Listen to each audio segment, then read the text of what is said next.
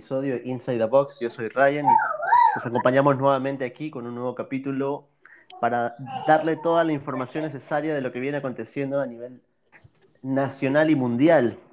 Bienvenidos Andrés y Daniel, ¿cómo están? Hola, ¿qué tal amigos? Bienvenidos igualmente. Un placer estar de vuelta con ustedes y aquí listos para darle un nuevo episodio de, de Inside the Box. Hola gente, espero que todos estén bien. Saludos. Día lluvioso hoy en Wisconsin Dells. Y un poco de voz, anda un poco ronco, pero todo sale bien. Bueno, le vamos a hacer una versión express de, de, lo que viene aconteciendo y nos metemos de lleno, muchachos, a lo que está pasando en la Copa América. Si les parece, empezamos por la Copa América. Tenemos el día vamos. de hoy dos partidos, dos cotejos interesantes.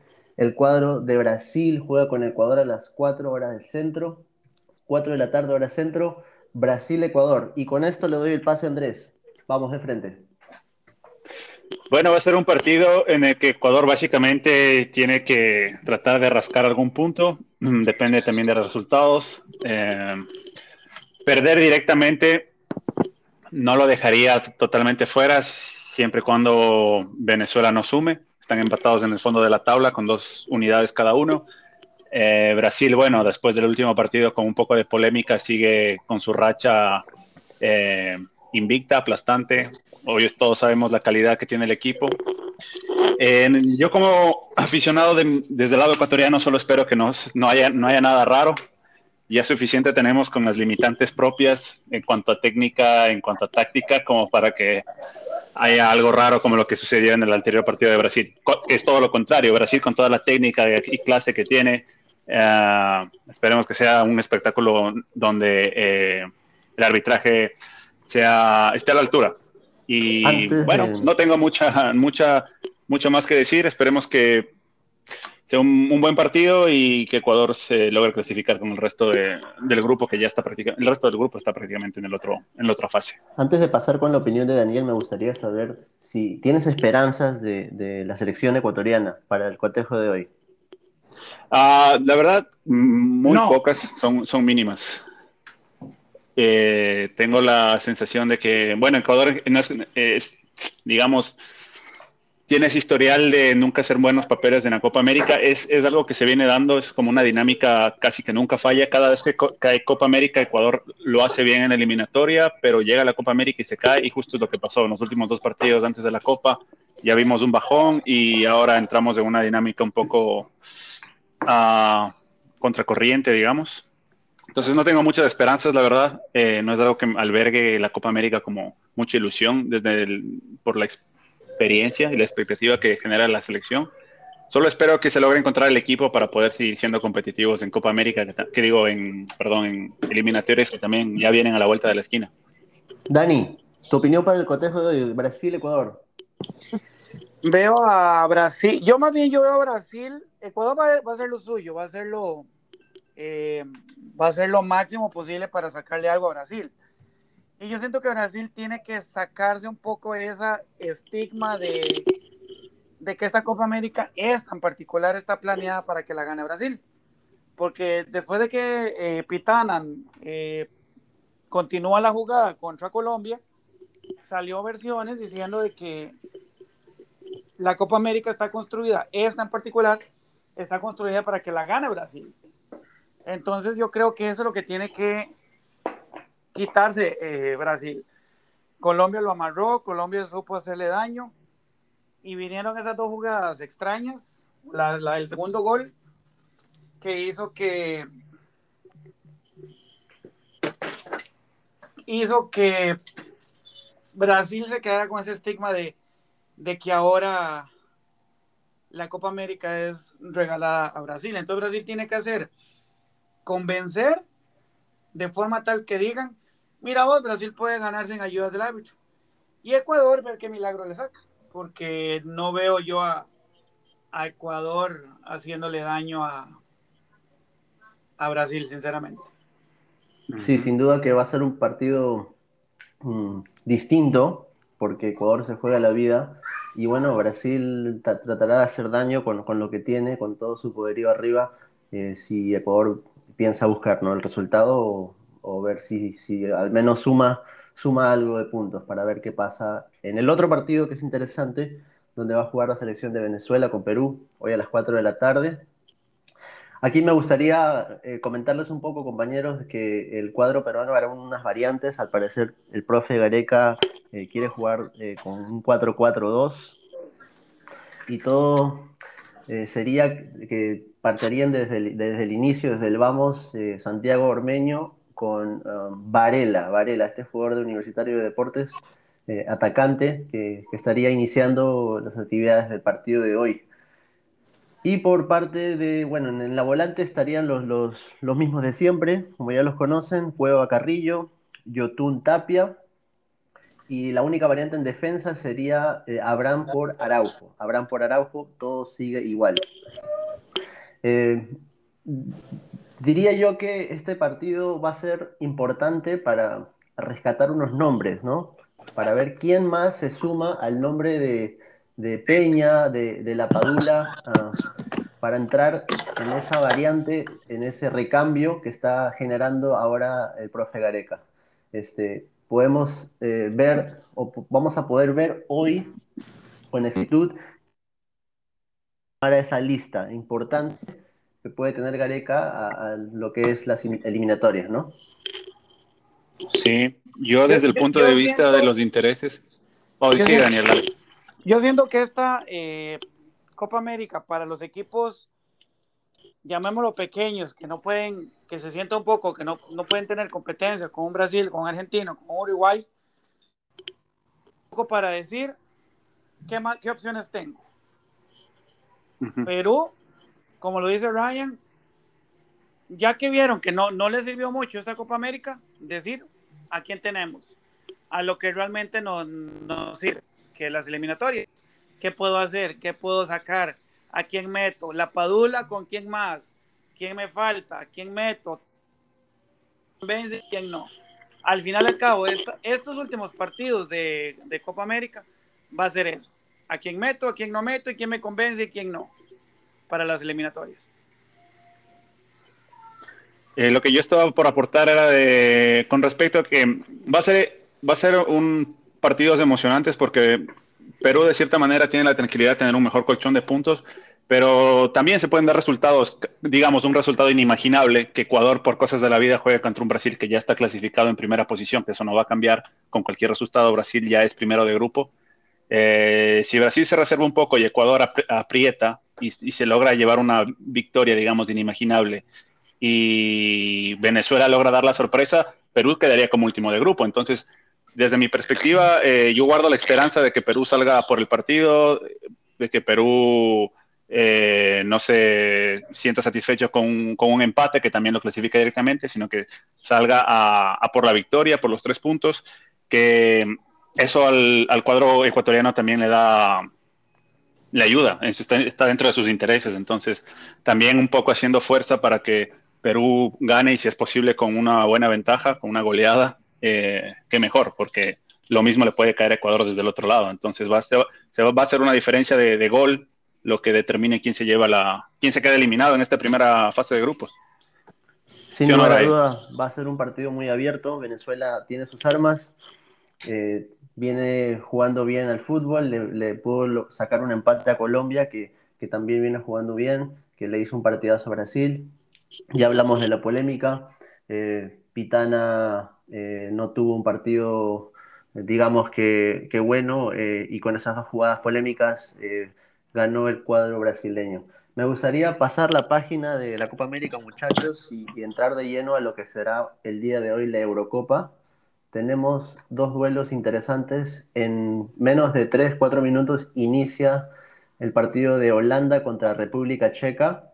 Países Bajos. Para darles Países Bajos, solo para dar unos nombres de, algunos jugadores que están jugando este partido, ¿verdad? Serían eh, Wijnaldum, Depay, Blink, Delight, Stekelenburg y bueno, por el cuadro de, República Checa tenemos a, a Schick, el delantero Schick, que es muy bueno.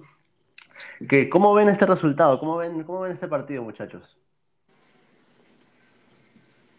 Este, yo, yo veo que Países Bajos, que qué difícil acostumbrarse a decir Países Bajos cuando En mi caso tenemos más de 30 años de estar escuchando Holanda, Holanda, Holanda, pero bueno, hay que acostumbrarnos.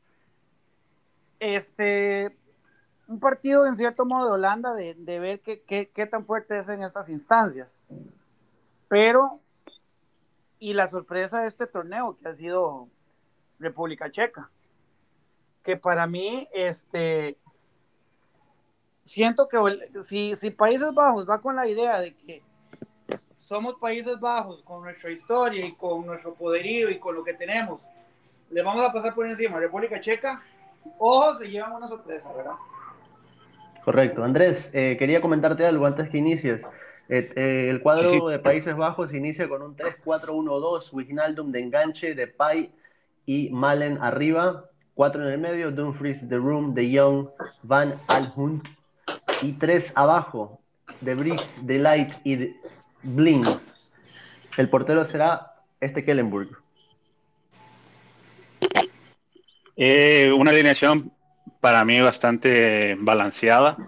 Eh, he notado mucho en esta Copa de Europa y, en el último tramo eh, que se están vol volcando los técnicos por la opción de tres centrales para cubrir, cubrirse mejor en el repliegue.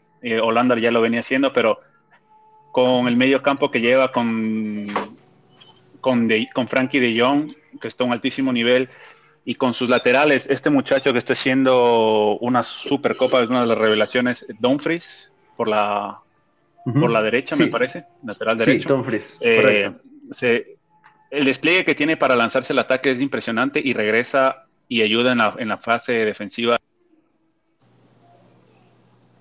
Sí, eh, bueno, creo que se cortó ahí un poco Andrés. Quería comentarles, sí, un poco que eh, la verdad que he visto muy poco, te comento Daniel, al cuadro de Países Bajos. Todavía no logro ver un partido completo, voy a tener la oportunidad de verlo ahora. Y bueno, tengo expectativas de, ver un poco de, buen fútbol, de ver lo que, lo que puede generar Wijnaldum con De Bling en el medio y, y, un poco de la fantasía de Depay, ¿no? De cara al arco. Sí, yo siento que Países Bajos tiene que, en estos partidos tiene que demostrar qué más tiene porque hizo una ronda de grupos relativamente tranquila y este Países Bajos tiene que, ganar ese nombre que tuvo hace los, nos acordamos a finales de los 80 principios de los 90 donde la, famosa naranja mecánica. Apenas está construyendo esa, máquina Países Bajos y con República Checa que es la sorpresa en cierto modo de esta ronda de grupos ver qué saca inicia el partido en este momento despeje del equipo de República Checa y vamos a esperar que pase en este partido. Yo veo a Países, a Países Bajos ganando 2-1. Creo que va a empezar perdiendo, pero veo a Países Bajos eh, recuperando y ganando. Ya estoy de vuelta, muchachos. Me sumo a lo que decía Daniel. Eh, sí, me parece que en este tipo de partidos Holanda tiene que dar ese, ese pasito para consolidarse como de las grandes. Está todavía ahí en construcción a diferencia de Ryan, sí me pude ver los tres primeros partidos de Holanda eh, y, y, justamente el de hoy no lo voy a poder ver, pero bueno, eh, a mi parecer ha ido, ha ido de menos a más, uh, siempre sólido, esa línea de tres que está utilizando le está ayudando mucho. Eh, Frankie de Jong rayando bastante alto, eh, Wignaldum como siempre es, es, un, factor ya en el seleccionado, alemán uh, Depay ayudando desde, desde la banda y se mete, o, jalando marcas. Es, es, un, es, una selección que está bien trabajada, pero todavía no ha llegado a, su techo. Eh, creo que va a ser algo como, como, lo que dice Daniel, va a ser un partido tal vez más sufrido de lo que está en el papel. Che República Checa, tanto como Austria, están siendo sorpresa. Siempre hay un equipo que da sorpresa y en esta ocasión son ambos. A lo mejor le sucede algo similar a lo de Italia. Italia venía bastante sólido y ayer sufrió lo incalculable para, para abrir el marcador y llevarse el partido con justicia. Así que creo que va a ser algo por el estilo. Holanda sí. pasa, pero no la va a pasar bien. Sí, y recordemos que ya no sería la primera vez que República Checa dé la sorpresa. Eh, si no mal recuerdo, en el 2008-2007, en la Eurocopa, eh, dio un batacazo ¿no? con, con, jugadores como Tomás Rosiski. Y bueno, puede ser, puede ser este, algo, algo, algo que puede suceder. Tenemos también otro partidazo, muchachos, les comento el día de hoy. Este partido es de alto voltaje. Bélgica-Portugal. Bélgica-Portugal se juega en la vida hoy a las 2 de la tarde, hora centro. Eh, un cuadro de Portugal que, viene jugando bien. Eh, he podido ver todos los partidos de, Portugal y me gusta, me gusta, me gustan estos nuevos nombres, estas nuevas caras que, veo. Eh, Renato Sánchez en el medio, me gusta verlo a Silva, a Diego Jota, que, tiene un buen nivel ahora, que, se, se, entienden bien con Cristiano. Y siento que puede ser un momento de, de Portugal decir que ya no somos sorpresa más, no, no, no somos no somos un equipo de media tabla, somos un equipo que, tiene, tiene historia, porque ya ganó la pasada Eurocopa y, podemos hacer daño. Creo que este es el momento de, dar la cara eh, para el cuadro de, Portugal. Sí, a mi parecer, eh, Portugal inclusive llega con una selección mucho más sólida a nivel individual y colectivo que la que ganó el 2016. Y aunque Ronaldo ya tenga su edad, pues estamos viendo que sigue siendo eh, incalculable el valor que le aporta a la selección, es el goleador de la, de la Eurocopa en este momento, inclusive ha anotado más goles del solo que varias selecciones solas. Eh, ha jugado, ha, mantenido un buen nivel, ha tenido momentos donde se cayó un poco en, algunos partidos eh, de la fase de grupos, que fue el grupo de la muerte entonces no se podía esperar más tampoco. Y va a ser un partidazo. A Bélgica creo que también ha ido de menos a más, otro de los pocos equipos que ah, me parece que sacó todos los puntos en la fase de grupos. Eh, yo creo que va a pasar Bélgica, pero es solo una corazonada, más no, no es algo que pueda justificar porque una sea mejor que la otra en cuanto a nivel, en cuanto a jugadores. Eh, es un poco esa tal vez dependencia de, en el gol de Portugal que tiene con Cristiano y a veces hemos visto que si un equipo está muy bien organizado y le cierran los espacios, pues puede ser, puede, puede ser una noche, una noche larga para Portugal. Entonces, yo me inclino por Bélgica pasando en este, en este partido. Yo veo igual a Bélgica pasando. ¿Por qué? Yo siento que Bélgica tiene más opciones en banca. ¿Por qué? Portugal tiene a Cristiano, sí, que siempre Cristiano va a andar buscando que sea su día y en estos partidos eh, se motiva. Este, ¿qué veo yo más? Eh, no veo Portugal, veo mucha gente joven en Portugal, entonces eso no siempre va a ser este, bueno, pues no sabes cómo te van a responder, pero veo a Bélgica sacando más la, veo a Bélgica sacando la tarea. ¿Por qué? Porque tiene más banca, tiene más poderío, tiene a, De Bruyne volando, tiene que, si ustedes no sé si, si, vieron el partido después de que después de que De Bruyne en el segundo tiempo entra. Entró al cambio, ajá. E, entra de cambio, se le vio totalmente otra cara a Bélgica. Se veía mejor, mejor pasando, se veía mejor atacando, se veía con más cerebro en las jugadas. Portugal, en cierto modo, te, amarra a Cristiano y quién más? Bruno Fernández, tiene a, a Diego Jota, pero no, sabe, no, no, no, sabes no sabes quién más. En Bélgica tenés a De Bruyne, tenés a Lukaku, goleador también, eh, también del, de, la, de la Copa. Tenés en cierto modo a Hazard, a los dos Hazard, porque también eh, el, el, otro hermano de, de Eden también ha hecho goles. Entonces, Bélgica te tiene un poco más de, de, poderío por ese lado. Entonces, yo siento que Bélgica tiene más armas para este partido y lo veo sacando el partido rápidamente. Recordarles también, muchachos, que eh, Bélgica viene alineando un 3-4-2-1 con Courtois, Vermeulen, Boyata, Denayer, eh, Chatley, Axel Witzel, Kevin De Bruyne, Trossard, Hazard, Doku y Romelu Lukaku. Y por parte de Portugal eh, viene alineando un 4-1-4-1 con Patricio en el arco, línea de 4 en el fondo, Semedo Pepe de buen nivel en esta copa, Rubén Díaz Guerreiro, Pereira de Ancla, Bernardo Silva, Joe Mutiño, Renato Sánchez, Diego Jota y Cristiano Ronaldo, el único delantero. Gente, vean, vean el equipo que tiene, por ejemplo, contra el partido de Bélgica-Dinamarca, que Bélgica le dio, le dio la vuelta a ese partido. Ok, tiene Courtois seguro, tiene a Denayer, Bertogen, Hazard, De Donker, Tielemans, Munier, Lukaku, etc. Tiene Carrasco. Pero ¿qué voy? Voy a la banca. Tiene Batsuagi, Benteke, Boyata. Tiene la oportunidad de dejar a De Bruyne en banca. Tiene a Hazard. Tiene a Millionet. Tiene a Vermalen. Tiene a Bitzel. O sea, tiene más armas todavía que, que Portugal.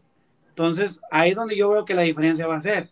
Puedes, puede, eh, el entrenador de Bélgica, que ahorita se me fue el nombre, Martínez, puede, puede dejar a Lukaku en banca y mete a mete a, a y tiene en cierto modo un, un delantero centro, el mismo Venteque. Tiene a, a, a Yannick Ferreira Carrasco también. Entonces, tiene más armas que la misma Portugal sin lugar a duda, va a ser un duelo mm, grande. Este, veremos qué, es lo que pasa, Andrés, eh, en estas actividades de hoy de, Eurocopa y de Copa América. Me gustaría cambiar un poco, eh, bueno, esta página y meternos un poco a lo que viene aconteciendo en la serie nueva que acaba de estrenar Marvel en Disney, la serie Loki, eh, que está dando la hora y es una serie muy interesante, muchachos. ¿Han tenido oportunidad de verla? Sí, estamos, supongo, ya en el tercer capítulo, ¿verdad? Me parece que ya, es la tercera semana en la que va. Correcto, es el tercer capítulo y bueno, he tenido oportunidad de ver solo los dos capítulos y eh, la escena, bueno, que, que, resalta un poco, ¿no? Es la escena del capítulo 2 donde Loki, bueno, voy a dar un poco de spoilers aquí para que los que todavía no ven, ingresa a este supermercado y se encuentra ¿no? con, con su némesis, dirían. Este, es una escena muy buena. Este, ¿qué, qué otra cosa resalta de, este, de esta nueva serie? Yo, para empezar, voy, o sea, resalto la, lo bien que lo está haciendo en general Marvel, porque es, al dar la diversidad de que no son para nada similares las series, o sea, WandaVision tiene un estilo completamente diferente al que lo tuvo eh, eh, Winter Soldier con, con Falcon. Falcon. Sí, eh, es, otro, es, otro, estilo, como un género más de más de acción. Este de acá es como con Tom haciendo de Loki, ya que es el mejor personaje creo que le sale a él. O sea, tiene, es, es muy entretenida la serie en realidad, es, es, es, otro, es otra dinámica, es otra manera de, de, hacer la serie, tiene unos tintes un poco eh, de cómic, eh, o sea, más de cómic, es la que arranca como más pegada a los últimos episodios que de, las películas de Marvel. Eh, me ha agradado bastante. Creo que tal vez de las tres, creo que es la que me está gustando más hasta el momento, creo yo. Y, nada, es bastante recomendable. Dani. Yo, yo he visto los tres episodios y realmente me ha gustado. Esta es un poco más oscura. Si ustedes ven el inicio de la, de la serie, es un poco más oscura. Ese, ese, esa música instrumental con, con, la palabra Loki cambiando sus, sus logos y demás. Es, es, un poco más oscura. Te dice más o menos por, por dónde va la, la línea de la serie. Algo que me gusta y, lo, y tiene razón Andrés es, es eso, la diferencia de, de, las, de las diferentes series. Entonces te da esa opción de, ver cómo, qué tan variado puede ser Marvel en general. Y lo vamos a ver en sus películas también. Esta serie de Loki me gusta porque eh, te cuenta una historia totalmente distinta a lo que ha sido Loki, a lo que conocemos, un ser eh, que andaba buscando la destrucción, la, la, muerte, la matanza y demás.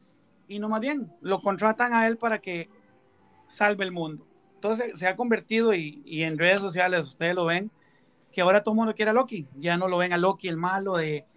No, ya lo ven como el, el, tierno superhéroe que puede salvar al mundo. Algo que me gusta también y, lo vamos a ver todavía más en lo que es Disney, Marvel y, todas las series nuevas por venir, esa diferencia de eh, de la vida social o, la sexualidad en las series.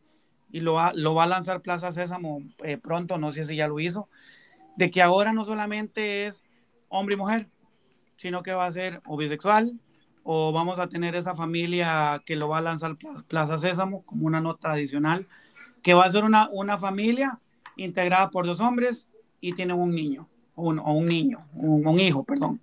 Entonces son esas cosas donde ya sabe, ya sabe ver normal, donde ya vamos a decir, ok, eh, y se lo pregunta eh, Sylvie a Loki, spoiler para, para Ryan.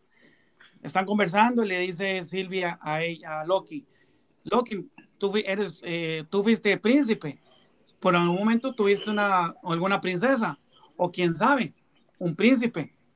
Y Loki le contesta con toda naturalidad, un poco de ambas. Entonces se está confirmando ese género fluido que este Marvel va a lanzar y Disney lo va a lanzar en sus próximas series y películas. Interesante lo que comentas, Daniel, con todo lo que viene aconteciendo en esa nueva serie que está recomendadísima para que todos los que nos escuchan puedan verla, ¿verdad? Pueden verla y parte de otras... Andrés, continúa, por favor. Una última acotación, nada más que no quería que se me escape. Owen Wilson es como que se, lleva el show, o sea, se lo roba. Eh. me parece, bueno, siempre ha sido uno de los, un muy buen actor, pertenece a un roster de muy buenos actores, pero calza a la perfección con lo que se cuenta en la historia, eh, la relación y cómo desarrollan esa relación con, Loki y el, y el detective al que él interpreta. Eh, es muy bueno, es para resaltar, solo no quería que se me escape eso. Sí, y es sí, continúa, Ryan. Es, lo, es que lo menciones, eh, Andrés, porque es estarlo viendo en, en Wedding Crashers. Es lo mismo.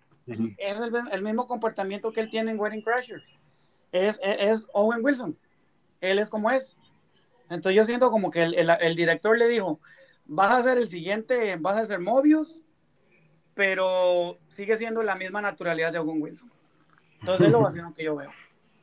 Sí, eh, es una de mis películas favoritas, eh, Wedding Crashers de todos los tiempos. Si no la han visto, por favor, recomendadísima. Y claro, es un artistota, es, es un buen artista, Owen. Eh, sin lugar a duda no, no se pueden perder esta nueva serie que está dando a la hora. Y parte de, otras recomendaciones, muchachos, que, quería darles, por, por, si no todavía no se han enterado, eh, me gustaría comentarles un poco de, una película que acabo de ver hace poco que se llama A Quiet Place, parte 2, A Quiet Place Part 2, que está dirigida por John Krasinski, que también actúa en la película, o bueno, sin, no voy a dar spoilers, pero este, es, es una peliculaza, es la, secuencia de, de, Quiet Place y es, es un thriller, eh, drama, horror, sci-fi, ¿verdad? Que, que, me gustaría eh, recomendar a la gente. Me sumo, muy buena película. La vi hace un par de semanas que se estrenó acá en Rumania. Eh, también la, la, protagonista principal, la esposa de Krasinski, es Emma Watson. No. Emily Blunt. Emily Blunt. Emily Blunt. Ella, una de mis actrices también que siempre me ha encantado esta mujer, por cómo actúa y porque es guapísima. Pero la primera película fue, fue buena, fue muy, muy buena, entonces la segunda no decepcionó para nada. Además que también está eh, acá el actor de Peaky Blinders, se me olvida su nombre, eh, Killian Murphy, me parece que es su nombre, también muy buen actor. Entonces me sumo a la recomendación, muy, muy buena película. Dani. Les quedo viendo lo que es cine porque lastimosamente con pandemia y todo, aquí en Estados Unidos el AMC y creo que es en general a nivel de país ha habido tanto short staff, entonces el AMC que es el cine más cercano a donde yo vivo eh, solo estuvo abriendo fines de semana y los fines de semana lastimosamente lastimosamente porque no puedo salir gracias a Dios se lo puedo dedicar a mi familia, quiero dejar eso claro. Lastimosamente no puedo salir como yo quisiera, porque me dedico 100% a mi familia, a ver qué quieren mis hijos, con mi esposa, a salir a algún lado. Pero no puedo ir al cine tanto como quisiera. Se esperaba que para el 24 de, junio ya van a estar con todas las salas abiertas todos los días. Tengo que ponerme más. Bueno, pronto ya vas a poder Exacto. Pronto que bueno las cosas de la normalidad ya podrán salir más, más seguido al cine, que es de las actividades que nos encantan. Yo los fines de semana le, le dedico el, el, tiempo a mi familia, aparte trabajo sábados. Entonces el, solo me queda domingo y los domingos es para salir con mis hijos y con mi esposa a algún lado. Entonces, sí, no, he podido, he estado muy detrás con lo que es el cine. Y para los que me conocen y los que no saben, lo que es el, el drama, thriller, terror, yo se los digo a los Le corres. Yo sí, eh, ahí sí doy un paso al, al, costado y se lo dejo a los profesionales que tengan más estómago. Bueno, para está, muy bien, está muy bien balanzada la película. No, discúlpate. Iba a decir que le iba a decir a Dani nada más que no, no es tan horror, horror como, como The Conjuring, o sea, o de lo supernatural. Es, es más bien de, ajá, del sci-fi thriller que está, está balanceado. Tiene sus momentos que te puede hacer saltar un poquito, pero eh, es más de ese tipo de, tensión que no, no, no se pasa de la raya, que te permite disfrutar la película. Entonces, cuando ah, puedas, y si es que no, puedes ir al cine, pues. Andrés, yo no puedo ver trailer de Michael Jackson. Ah, bueno. Yo no puedo ver trailer de Michael Jackson, no puedo. Sí, déjaselo a, a los profesionales. Sí, si yo me pongo a ver thriller de Michael Jackson, me tengo que sentar y, y, y dormir con la luz, la luz encendida. bueno, muchachos, les cuento que eh, también eh, otra recomendación que, que, se viene que se viene en grande es Masters of the Universe Remake, eh, el Masters of the Universe Revelation, que lo anunció en Netflix hace unos días. se ve que, bueno, las gráficas, el sonido, la calidad va a mejorar, ¿verdad? Esta, de esta serie que, que marcó una época. Y otra recomendación, muchachos, que, les quería dar para el día de hoy, para los que son fanáticos de la NBA, tenemos el juego 3 de, Atlanta Hawks contra Milwaukee Bucks, esta serie que va parejo uno con uno, la conferencia del Este, es una recomendación a los fanáticos de la NBA que, bueno, vamos a, ver, vamos a ver qué pasa el día de hoy. ¿Alguna otra recomendación, Andrés, Daniel? Eh, pues hoy día solo me ha tocado, oh, discúlpame, solo iba a decir que hoy día me ha tocado, gracias, hermano a, escribirme básicamente las recomendaciones de Ryan, porque son casi las que yo iba a recomendar igual. Eh, cuando dijiste Masters of the Universe, tocaste un nerviosillo ahí que vengo, vengo esperando esta serie, pero como loco, con ansiedad en Netflix. Sé que ya se viene el próximo mes y, y al parecer le, han metido bastante en el tema de producción. Y, y, eso, nada, o sea, esperemos que sea, que no, que no decepcione, solo, solo lo que pido, porque más que una época, fueron muchas épocas las que topó esta serie, inclusive nuestros tíos, nuestros, creo que hasta nuestros padres llegaron a ver esta serie, eh, el corte original, entonces nada, nosotros también, o no sé si todos, pero muchos crecimos viendo esta serie en, la niñez. Este, yo les iba a recomendar esta serie que habla, ah, se me olvidó el nombre, Dios mío, que la, que la cancelaron solo por una temporada que fue cancelada. ¿En Netflix? Sí, en Netflix.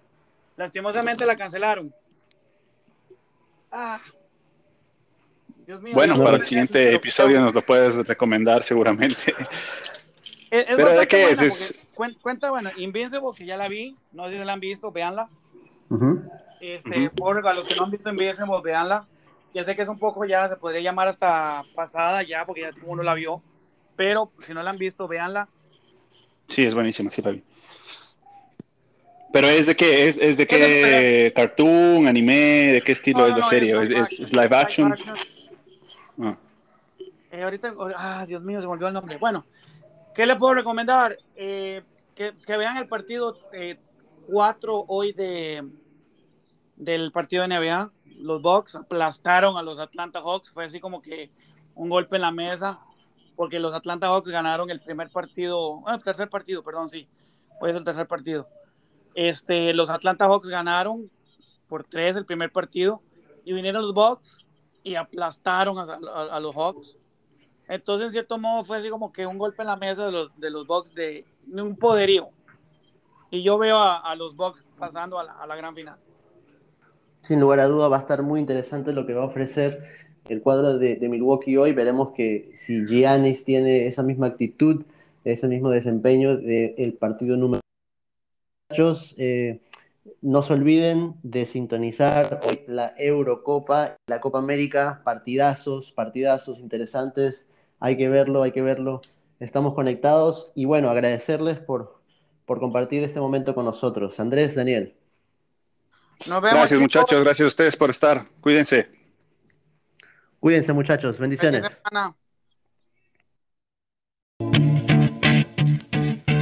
Look,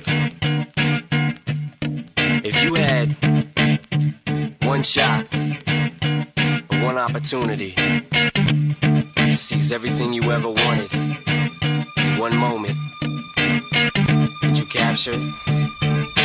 Just let it slip. Yo. His poems is his house in the music, the moment you own it, you better never let it go. You only get one shot, do not miss your chance